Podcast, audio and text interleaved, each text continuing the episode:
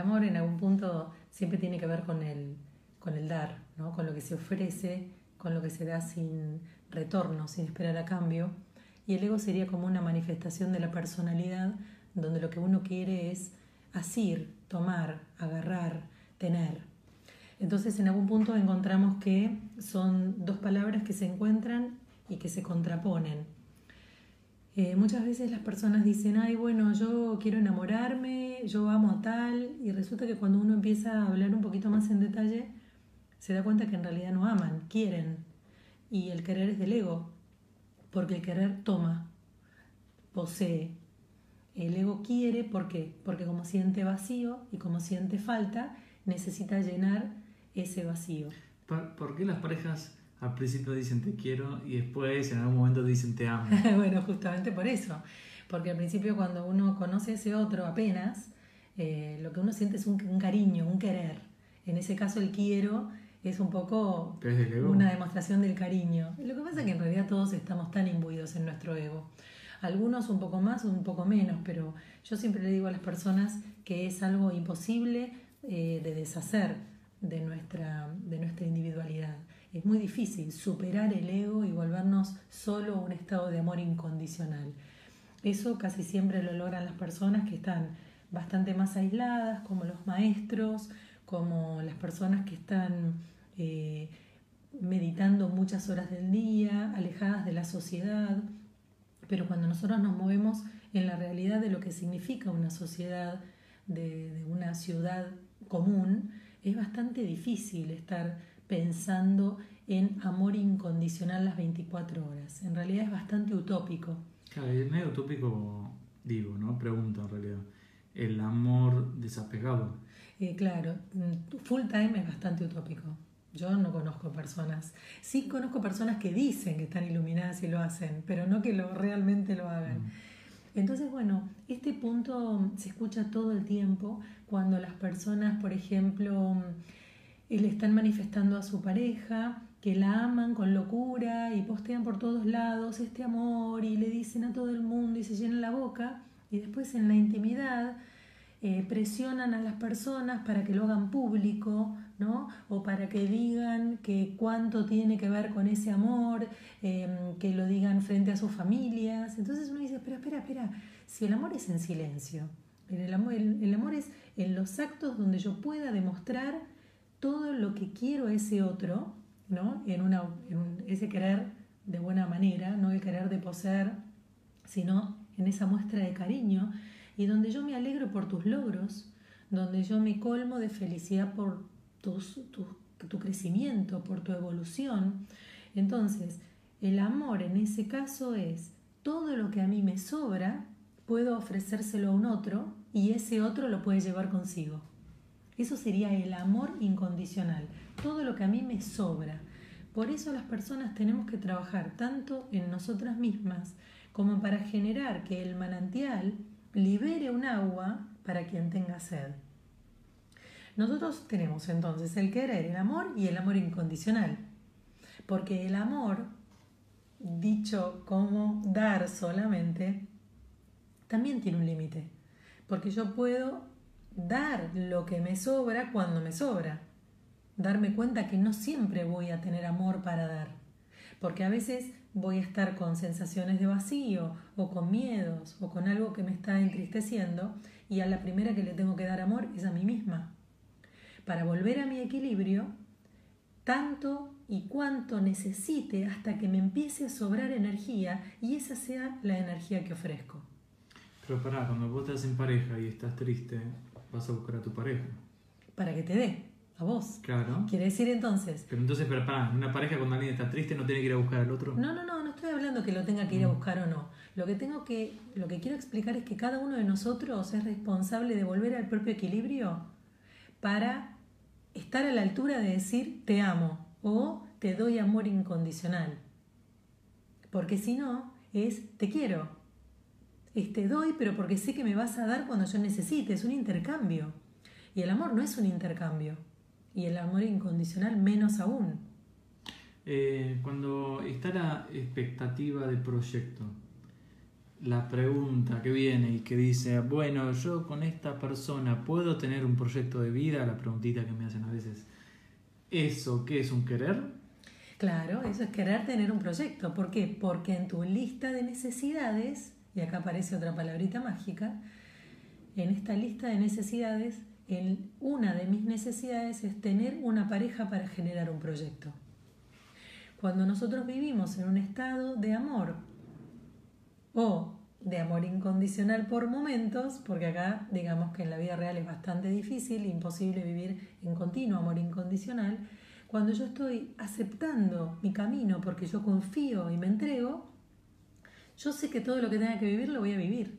Entonces no voy a ir en búsqueda de un proyecto con un otro. Voy a estar a la altura de caminar mi propio sendero y en el momento en que alguien tenga que cruzarse para vivir algo juntos va a aparecer. Claro, eso es desaprender todo lo que te enseñaron de siempre. Y claro. Eh, ok, pero para dar eh, esperanza, ¿en cuánto tiempo una mujer puede, hablo, perdón, una mujer, ¿no? Pero ¿en cuánto tiempo una mujer puede desaprender ese querer. mucho tiempo, muchos años de trabajo. Claro, pero muchos años de quemar las listas de preferencias y de deseos, muchos años de, de, desoír a la sociedad que te pone presión, que cuando estás sola, ayer escuchaba un porcentaje que dice que el 70% de los jóvenes hasta 30 años están solos.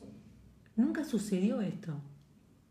Cuando las personas de 50, 45, 55 años éramos adolescentes, eh, tu interés primordial era estar de novia. Y hoy el interés de los jóvenes no es estar de novios. Entonces, es tan interesante lo que evolucionó la humanidad en estos años, que lo que dice es, yo quiero ir por mis proyectos personales, yo quiero crecer como individuo y si tengo a alguien que me acompañe en ese tiempo, lo disfruto. Esto es un joven de 24, 25 años hablando hoy, 21. Nosotros éramos, ay no, tenemos que estar de novias. Imaginemos la era de nuestras abuelas. Debían estar de novias, de jovencitas, y debían tener un proyecto de casamiento, porque si no, eran etiquetadas como las solteronas. Cuando escuchamos esta palabra hoy, es demencial. A nadie se le ocurre hoy hablar de la solterona. Los jóvenes de 20, 25, 30, no se les ocurre, es una palabra que desconocen, por suerte. Entonces, el punto es ese. ¿Qué pasa con mi listado y qué pasa con lo que la sociedad me obliga a, primero, a ponerme de novia, tener un proyecto de casamiento y tener automáticamente de casamiento empezar a preguntarme, ¿y los nietos? ¿Para cuándo? Ahora, la lista del eje central de un individuo tiene que ver con su desarrollo personal. ¿Qué quiere estudiar? qué tiene ganas de hacer de su vida, si tiene ganas de conocer y viajar por el mundo, si tiene ganas de trabajar y en qué. Vos hablas con un joven de 22, 24 años y ellos quieren hacer una actividad que los haga sentir bien y estar en un equipo de trabajo armonioso, donde haya buena energía. Entonces, esto se desconoce cuando nosotros éramos adolescentes, era vos tenés que trabajar porque vos tenés que llegar a hacer algo y tenés que tener eh, determinado estatus social, porque tenés que mantenerte solo, porque tenés que tratar de comprar donde vivís, etcétera, etcétera, etcétera. Las prioridades que teníamos los jóvenes hace 30 años no tienen nada que ver con los jóvenes que tienen hoy. Y esto es muy importante porque esto eh, tiene injerencia absolutamente con lo que significa pareja, con lo que significan los vínculos. Muchas de las chicas hoy están pensando si quieren ser madres. Antes el 92, 95% de las chicas estaba dado que iban a ser madres.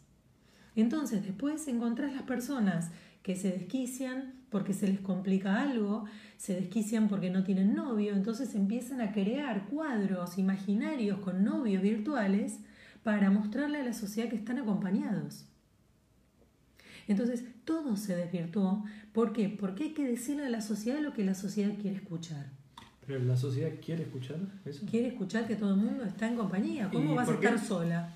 Y, hay que preguntárselo a los mandatos que se generaron en la sociedad hace 50, 40 y 30 años, mm. que hoy se están rompiendo de una manera, pero absoluta, por suerte.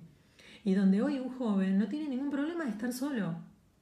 Pero anda a preguntarle a una persona de 45, 50, 60, 60 no, porque ya dan la vuelta y se dan cuenta que están solas y muy bien.